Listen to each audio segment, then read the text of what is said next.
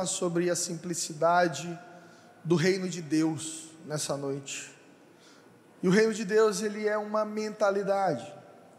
O reino de Deus é, é, é espiritual, mas também é quebra de paradigma, é entendimento, é o reino de Deus, ele vem sobre a terra. A oração do Pai Nosso se cumpre quando Jesus nos ensina a orar dizendo que venha o teu reino, que seja feita a tua vontade aqui na terra, assim como é feita no céu. Isso não é automático.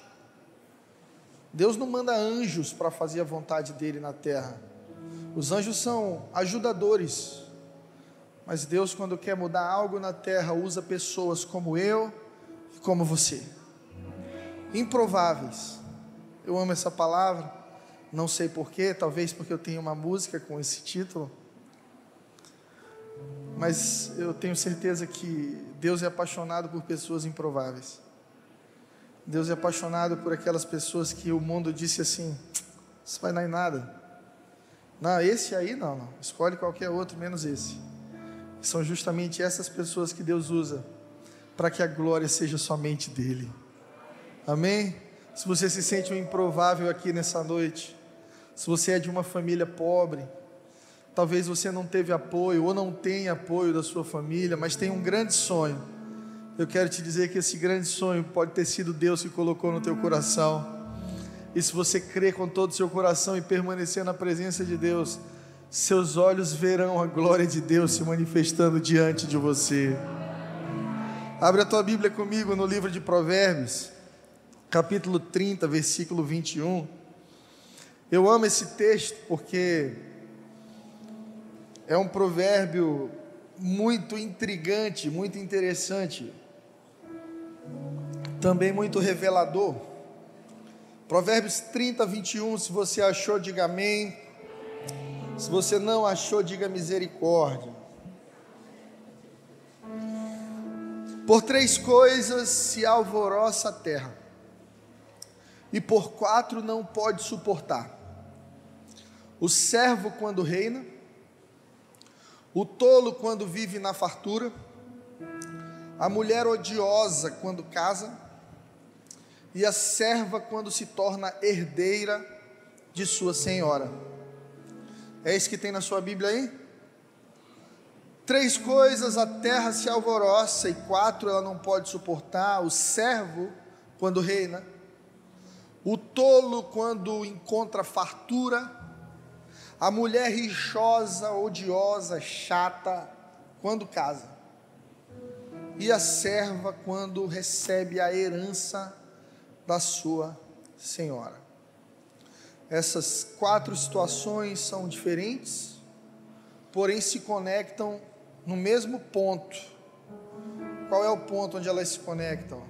Pessoas pequenas recebendo algo grande. É gente que não cresceu, é gente com mentalidade de escravo recebendo coroa de rei. É gente que não estudou, que não se preparou, recebendo fortuna. É gente que não sabe se relacionar casando. E gente que tem uma mentalidade servil recebendo herança. Geralmente dá treta, dá ruim, na rolo. Você já deve ter visto na televisão a história de pessoas que eram paupérrimas e receberam milhões na loteria. Em dois anos perderam tudo e ficaram numa condição pior do que a condição que estavam antes. Então a palavra de Deus em Provérbios está nos mostrando que não adianta só receber coisas grandes você tem que ser grande. Porque gente pequena recebendo coisa grande dá confusão. Quer ver? Dá autoridade para alguém que nunca teve. Né? Às vezes eu fico assustado com alguns agentes de trânsito. Eles recebem um apito, ficou doido querendo multar todo mundo, apitando. Tem policial que não pode receber autoridade. Tem gente que não consegue lidar com um nível maior, porque ainda está com a cabeça lá no nível menor. Deus não nos criou para viver com mentalidade de servos. Servir é cultura da família de Jesus. Então, porque eu me relaciono com Jesus, eu sirvo vocês? Porque eu tive um encontro com Jesus, eu sirvo vocês? Porque eu sirvo a Jesus, eu ando com Jesus, eu me torno um amigo de Deus, então eu sou apto para servir meus irmãos? Mas não é serviço que me faz filho de Deus. O que me faz filho de Deus é ter um relacionamento com o Espírito Santo, um relacionamento com a pessoa de Jesus. Servir é uma consequência da filiação, porque Jesus é, é um rei que serve. Meu pai sempre me disse, meu filho, quem não vive para servir, não serve para viver. Viver não é sobre mim, e nem sobre você, é sobre nós. E quanto mais a gente entende isso, mais feliz a gente é. Amém? Eu te pergunto algo: se a cultura de servir é a cultura do nosso Mestre Jesus, de quem é a cultura egoísta de só querer ser servido? De quem é a cultura de querer somente para si? E, e, eu percebo que as pessoas mais egoístas geralmente são as mais doentes, as mais sozinhas, solitárias as mais machucadas, elas estão tão centradas nas suas dores, nos seus sonhos, nas suas vontades, que parece que o mundo é sobre elas, e quando algo dá errado, elas não querem mais viver. Mas Deus cria o ser humano com uma missão, e a missão do ser humano é servir. Deus coloca Adão e Eva num jardim e diz assim: cuidem, vão trabalhar, vão cuidar uns dos outros vão trabalhar na manutenção desse jardim, vão se multiplicar. Mas o mundo egoísta prega que deve ser sobre você. E quanto mais é sobre você, sobre mim, mais doente a gente fica. Nós somos a geração do selfie. É tudo sobre nós. E agora a gente vai vendo na internet adolescentes que, se forem criticados, zombados, se suicidam, tiram a própria vida, porque estão se tornando tão dependentes da opinião do outro, que esqueceram que a gente está acima disso. Não é a opinião do outro que diz quem eu sou, é a palavra do Deus vivo. Não é o que os outros estão dizendo sobre você que forma a sua identidade, é quem Deus disse que você é e o seu posicionamento em direção a isso. Nós somos reis que servem. Jesus era um rei que servia. Olha para Jesus na cerimônia de lava-pés. Um rei com toalhas nas mãos. Se abaixando, se curvando, o próprio Deus. Porque Jesus era 100% Deus, 100% homem. Você consegue imaginar o Rei Jesus, o Príncipe da Paz, Senhor dos Senhores, Emanuel, Deus conosco, o Messias, a resposta, a salvação da humanidade, se abaixando diante de pescadores para lavar os seus pés. Pior, lavando os pés do seu traidor, lavando os pés de Judas. A gente quer que os nossos traidores morram. E Jesus lava os pés. Sabe por quê? Porque o que os outros fazem contigo não precisa mudar a essência de quem você é. O que alguém fez com você diz respeito a ele, o que você faz diz respeito a você. É por isso que quando Judas vem trair Jesus ali no jardim do Getsemane, Jesus olha para ele e diz: Aqui vens, amigo. Como é que se chama um traidor de amigo? Como é que a gente olha para alguém que está programando, vendendo a nossa morte? A gente olha para essa pessoa e diz: e aí, amigo? Jesus estava nos provando que a escolha de Judas era dele, mas a essência de Jesus é bondade, amor e fidelidade. Até quando Judas estava no caminho para traí-lo, Jesus estava pensando: você não vai mudar a minha essência, você não vai mudar quem eu sou, me venda, me traia, eu permanecerei fiel.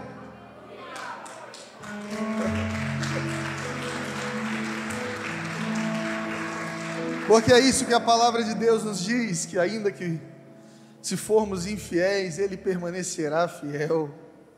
E tem sido assim em toda a história de Israel, e na minha vida e na sua vida. Quantas vezes nós não falhamos, quantas vezes não perdemos a simplicidade, quantas vezes não traímos Jesus com as nossas escolhas. A gente acha que Judas foi um grande traidor, mas muitas vezes nós estamos traindo Jesus quando o desobedecemos, quando escolhemos viver longe da Sua vontade. E ainda que tomemos decisões erradas, Jesus continua olhando para nós e dizendo: amigo, amiga, eu continuo acreditando que dentro de você ainda há um coração apaixonado por mim ainda há um coração que quer fazer minha vontade, há um coração que quer servir a humanidade. Eu preciso te dizer isso nessa noite. Deus te colocou nesse mundo com um propósito: servir. Olha aí para quem está do seu lado e diga: seu maior propósito é servir. Sirva.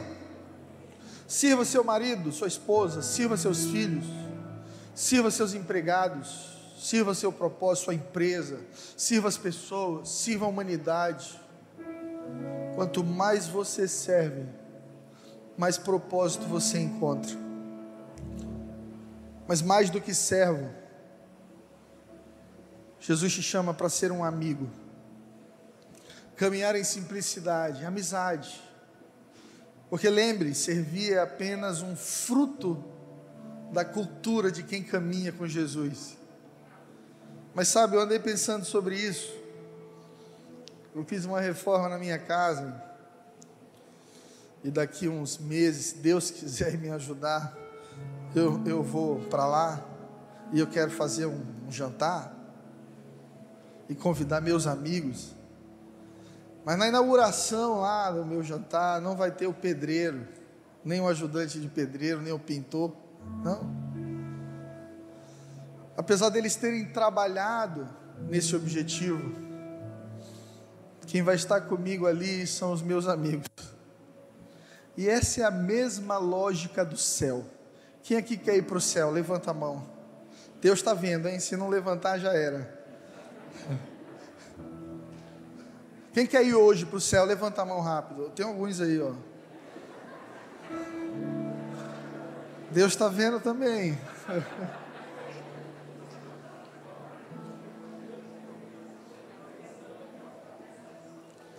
Jesus conta um fato curioso sobre o céu,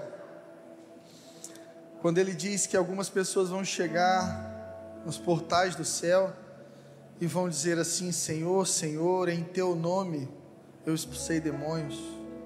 Em teu nome eu operei milagres, em teu nome eu isso, em teu nome eu aquilo. Elas vão começar a fazer referência a obras.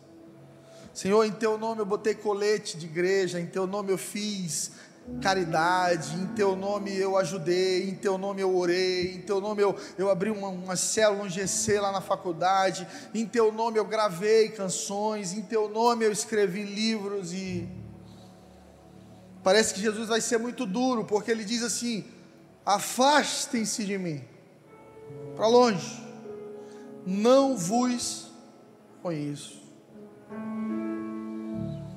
Quando eu li esse trecho, o Espírito Santo falou comigo: não é sobre o que você fez, é sobre quem você é para Ele. Às vezes a gente gasta tanto tempo fazendo as coisas para Deus, mas não deixa Deus fazer nada em nós. Você pode ter 10, 20, 30 anos dentro da igreja. Você pode saber cantar todas as canções do inário cristão. Você pode frequentar uma igreja, fazer parte de um grupo no seu lar, integrar o ministério de uma igreja e ainda assim chegar diante do Jesus da igreja e ouvir dele: Eu não te conheço. Não houve tempo para te conhecer. Você participou da reforma mas a gente não conversou. Você me ajudou na minha obra, mas a gente não conversou. Você esteve presente naquilo que eu realizei na humanidade, mas quem é você? Eu não te conheço. O céu não é sobre performance, é sobre intimidade e relacionamento com Deus. Quando você chegar no céu, não são as suas mãos que você vai apresentar para Deus, não, é o teu rosto. Ele quer olhar no teu rosto e dizer: Ah, eu te conheço. Você é aquele menininho que ficava no quarto orando lá em Teresina, no meio do BR Obró. Você é a menina que ficava orando, chorando no carro, chorando dentro do ônibus, buscando a minha presença. Eu sei quem você é, você andou na minha presença. Entra, servo fiel, entra para o gozo eterno. Tem um lugar para você nessa festa. Aleluia.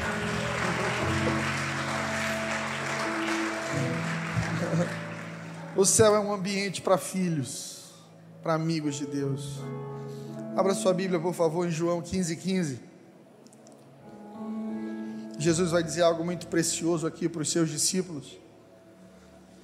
Ele diz assim: Já não vos chamo mais servos, porque o servo não sabe o que faz o seu senhor, mas vos chamo de amigos, porque tudo que eu ouvi do meu Pai eu revelei para vocês.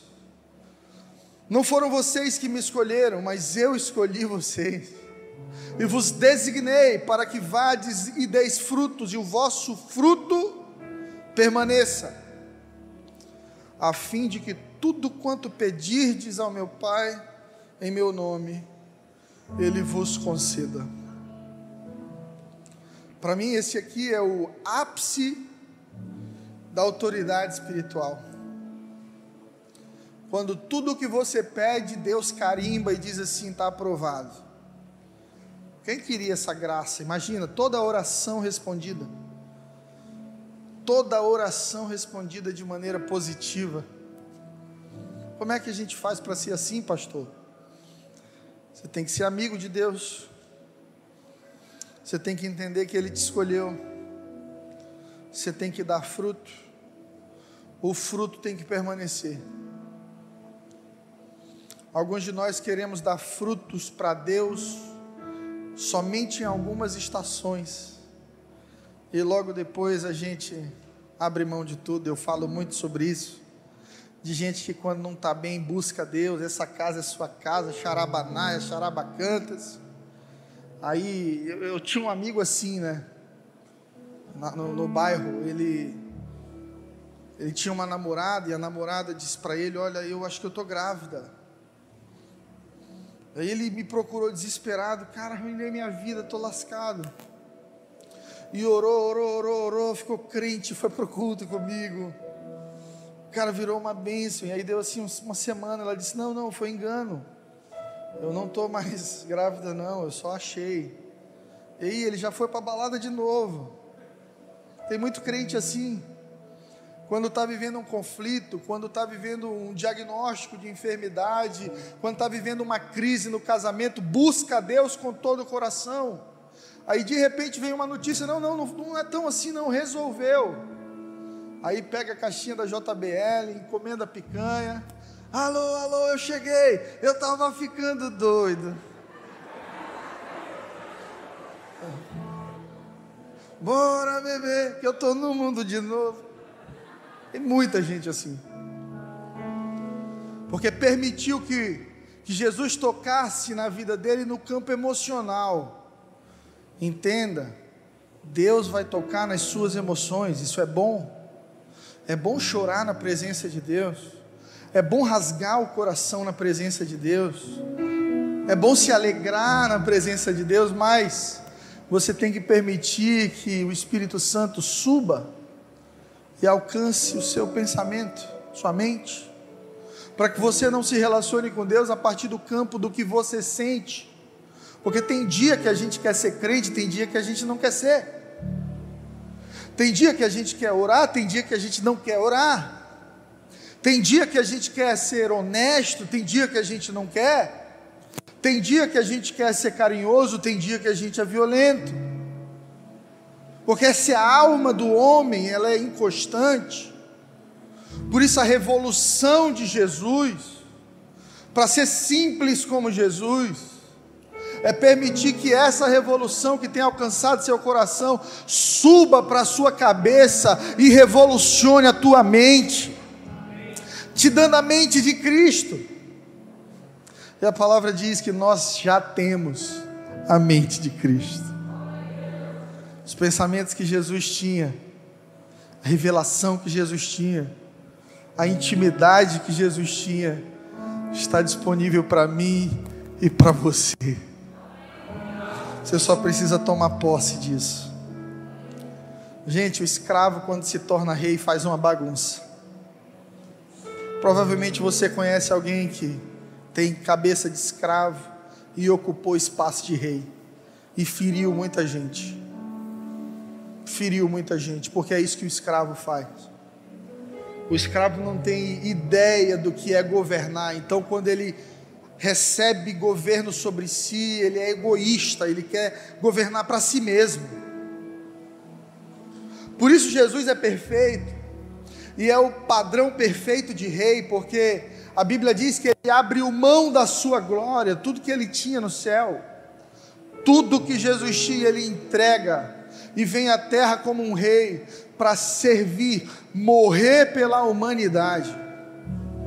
É isso que faz Jesus o ser humano mais nobre que já pisou na terra, porque eu conheço gente pobre que quer se passar por rica, mas eu dificilmente vejo um rico se passando por pobre, só na hora do imposto de renda que a gente vê isso.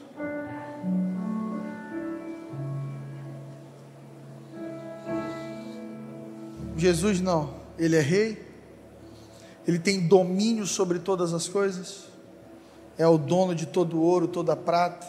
Uma ordem de Jesus e os anjos resolviam o problema dele. Satanás sabia disso quando disse assim: pula, eu sei que os anjos vão te segurar, eu sei que você é diferenciado, eu sei que você é rei, prova para mim que você é. Só que um rei como Jesus, não precisa provar nada para ninguém, porque sabe quem é filho amado de Deus. Aleluia, aleluia.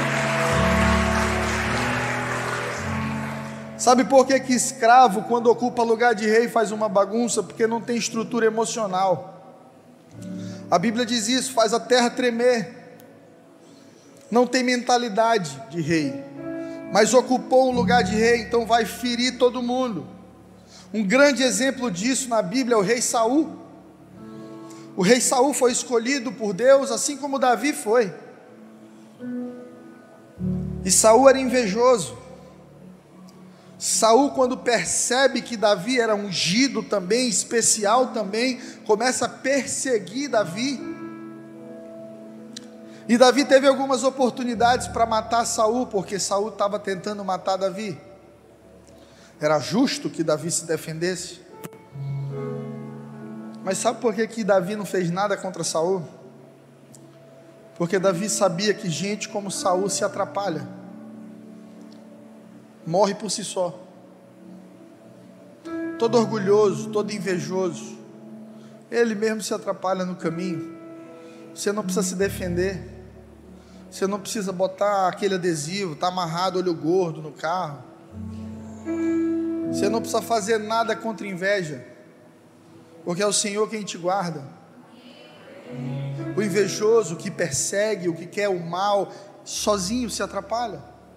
Quando eu jogava bola, e eu joguei muito pouco, minha carreira foi rápida e brilhante.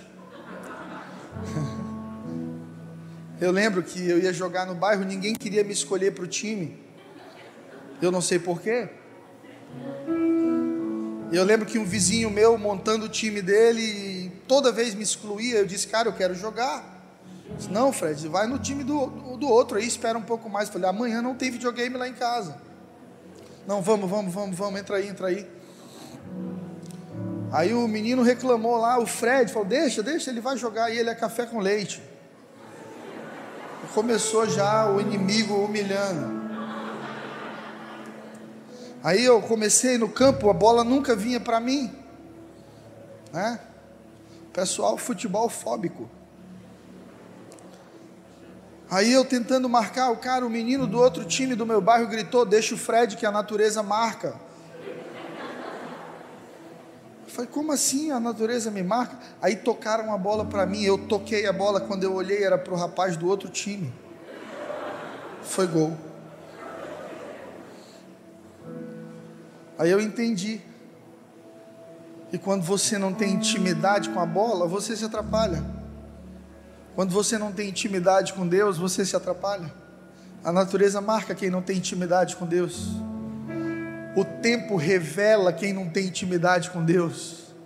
Saul recebeu a mesma coroa que Davi recebeu, mas só Davi foi chamado de um homem segundo o coração de Deus, porque Davi já tinha coração de rei quando estava atrás das ovelhas malhadas de seu pai. Não é sobre a coroa, a posição que você recebe, é sobre o coração que você permite que permaneça em todo lugar onde você estiver. O nome disso é integridade. É ser o mesmo aqui, é ser o mesmo no palácio do governador, é ser o mesmo na casa da sua mãe, o mesmo com seus amigos na escola. É quando você é íntegro, inteiro. Você trata o porteiro do seu condomínio com a mesma educação, consideração que você trata uma pessoa importante na sua vida. Davi era assim? Davi foi para o palácio, mas não perdeu o coração de pastor. Quando Davi pastoreava, ele não perdeu o coração de rei. Eu creio que o projeto de Deus é esse para nós: te colocar no palácio, sem você perder o coração de pastor, sem você perder o coração de sacerdote. Davi adorou no meio do mato, Davi adorou nos palácios. Davi defendeu as ovelhas de seu pai contra ursos e leões. Davi defendeu Israel contra Golias. Era a essência de Davi. Qual é a sua essência? É de escravo ou é de rei? A essência de Saul era de escravo. Ele recebe a coroa para reinar, mas continua sendo escravo. Por isso, Saul se torna sua própria ruína. Saul se torna seu pior inimigo. A gente tem medo dos outros nos destruírem, mas quem mais pode te atrapalhar é você mesmo.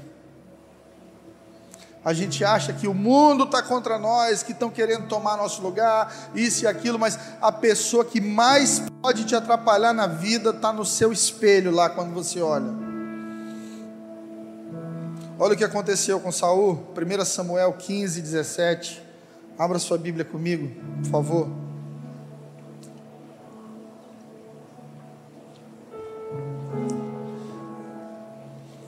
Saul aqui já era rei, tá? Rei de Israel. Posição mais alta de governo. Coroa, exército, ouro, influência, poder tudo que você acha que precisa na sua vida para dar certo, Saul tinha nesse momento aqui. Mas o profeta Samuel vai confrontar ele.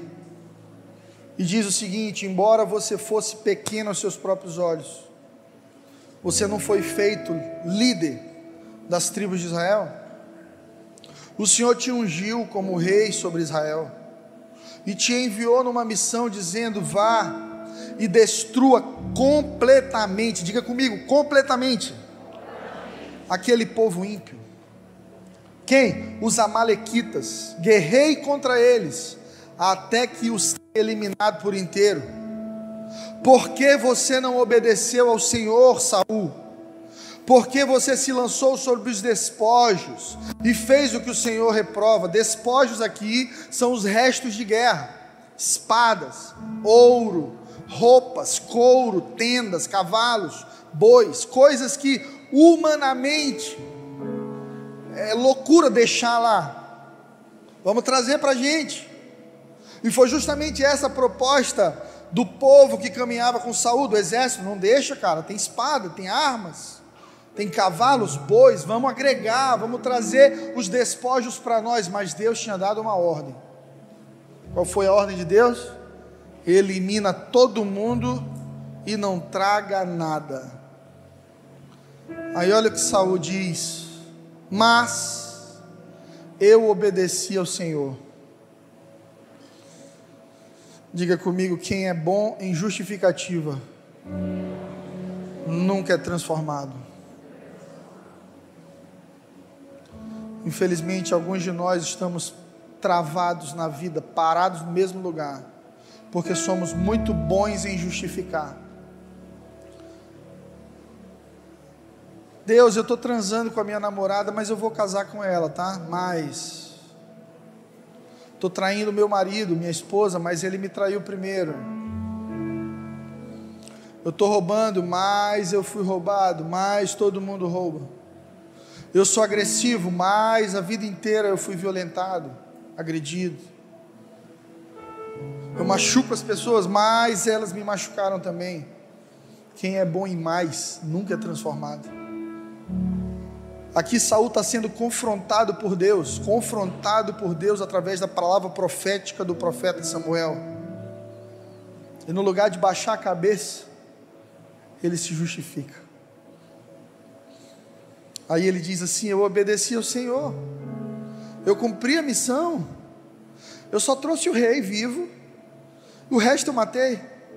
E os meus soldados pegaram as ovelhas e bois do despojo, o melhor que estava consagrado a Deus para a destruição, a fim de sacrificarmos para o Senhor. Gente, isso é terrível. É quando você quer santificar o seu erro. Conversando com um amigo meu, pastor na primeira igreja batista de São Paulo, pastor Davi Lago, ele me mandou uma matéria sobre igrejas neopentecostais em favelas do Rio de Janeiro são frequentadas por traficantes que bota o fuzilzinho aqui encostado no chão, senta para cantar, adorar a Deus, dá uma grande oferta em dinheiro e no final bota a foto do fuzil e escreve lá: ainda que eu ande no vale da sombra da morte, não terei medo, porque tu estás comigo. Infelizmente, esse é um erro que nós podemos cair, o erro do rei Saul, a mentalidade de Saul: eu estou fazendo errado, eu estou roubando, eu estou recebendo um dinheiro ilícito, mas estou dizimando. Minha vida está toda errada, pastor, mas eu faço caridade, eu ajudo os pobres.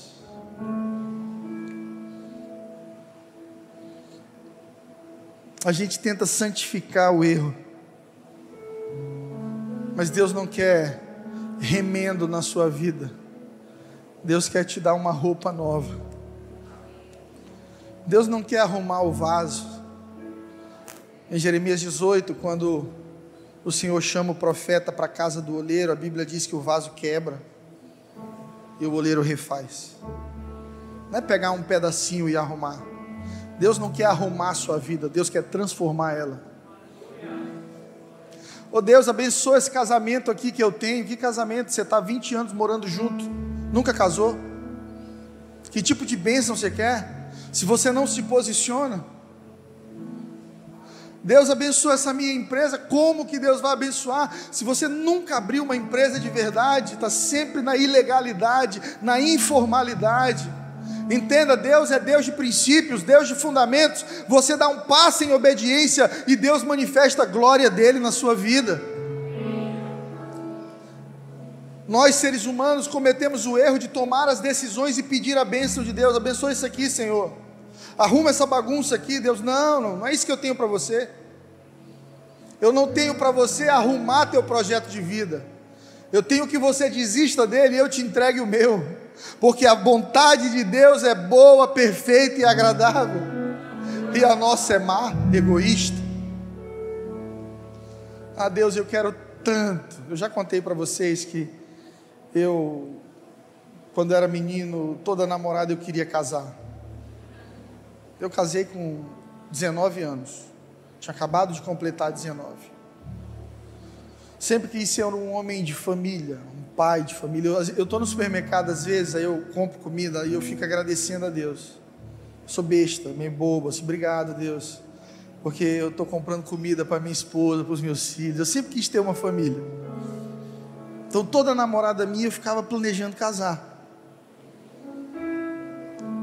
E eu tive uma namorada antes de Flávia, muito séria, e eu já estava querendo encaminhar para o casamento. Eu recebi uma palavra de Deus: termine isso aí. Nosso relacionamento era um relacionamento tóxico, de dependência emocional, não havia santidade, Deus não estava no meio, só tinha emoção no meio, não tinha propósito. Você quer saber se seu relacionamento é de Deus ou não? Qual é o propósito dele?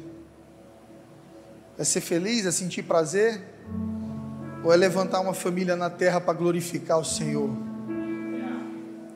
E Deus disse para mim: termina essa bagunça aí, que a sua esposa já está pronta. Foi um profeta que falou comigo.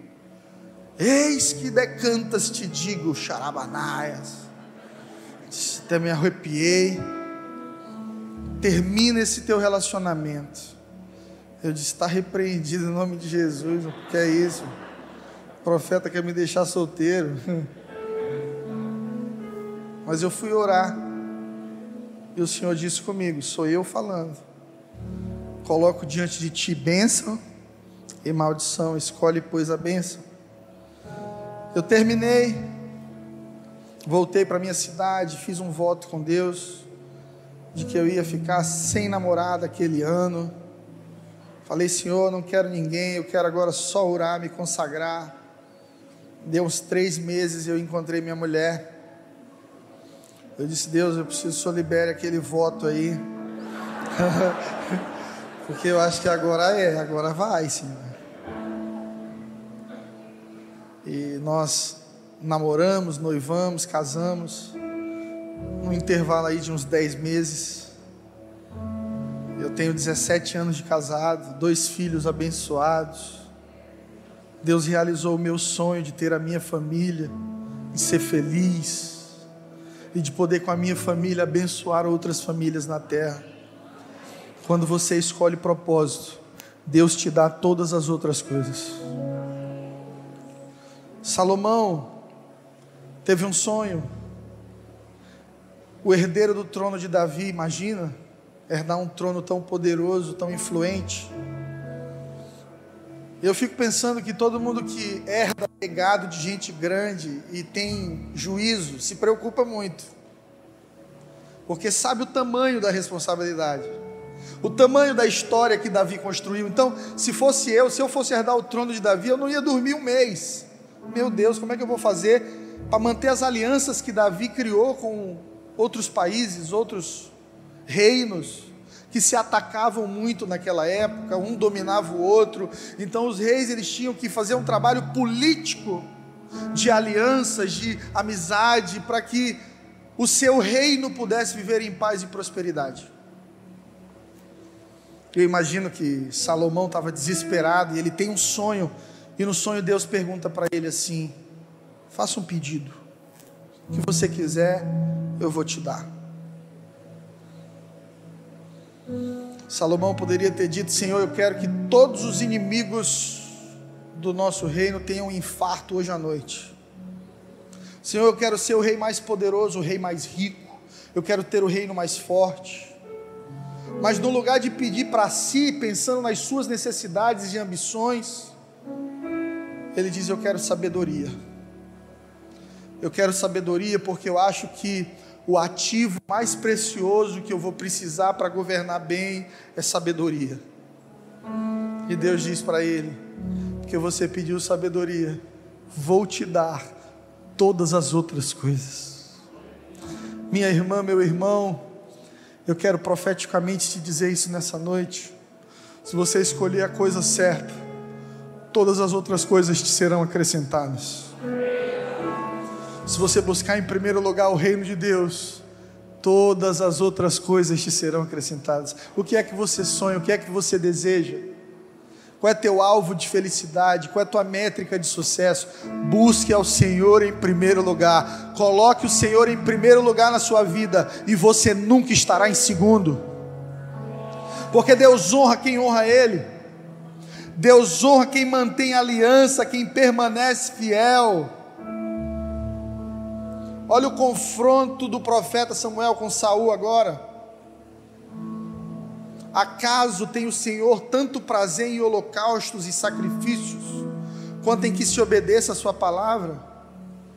A obediência é melhor do que o sacrifício, e a submissão melhor do que a gordura de carneiros, pois a rebeldia como o pecado da feitiçaria, e a arrogância como o mal da idolatria, porque todo arrogante adora a si mesmo.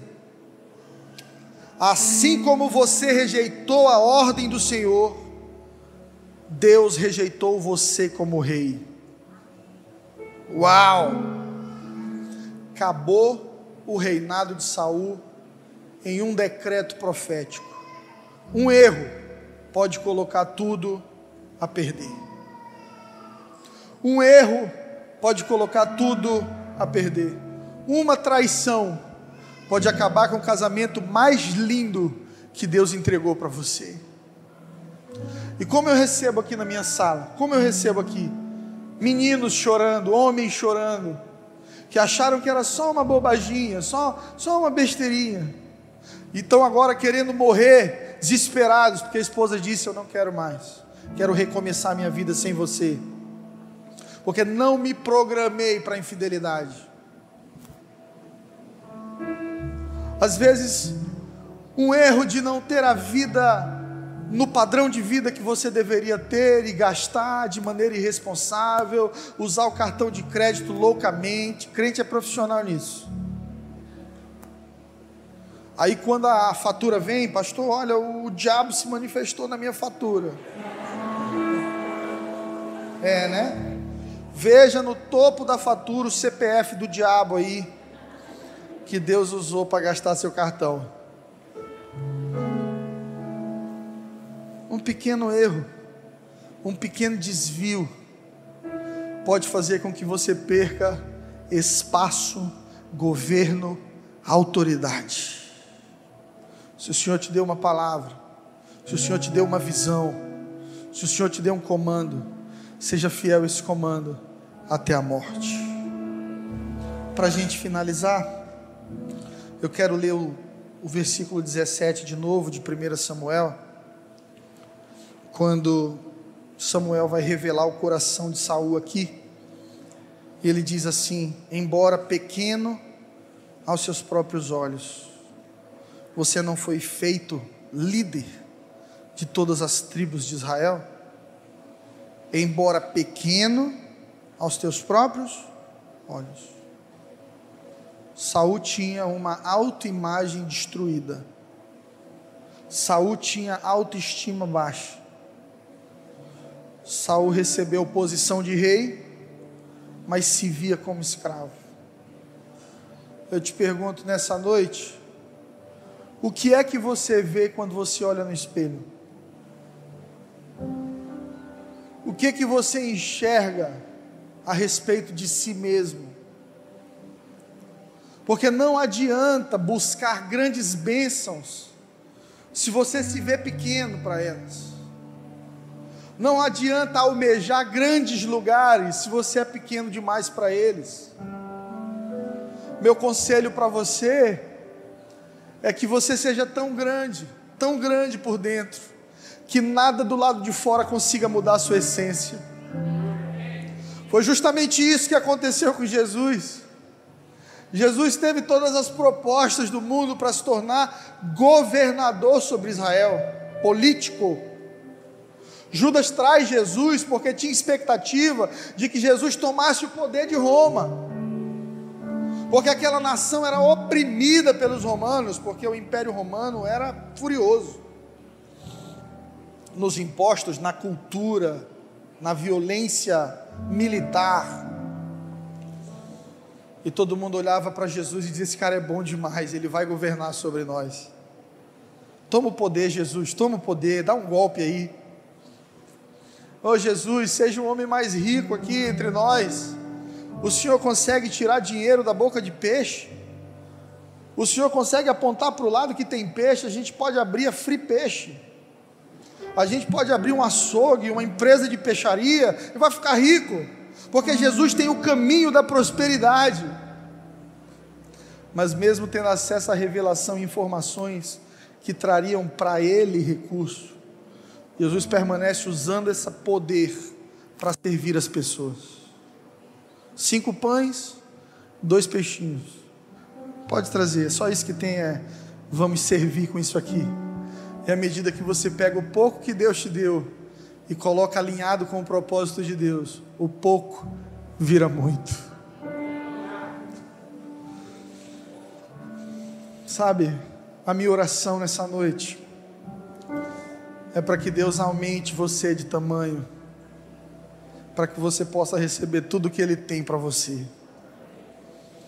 Deus é muito profético.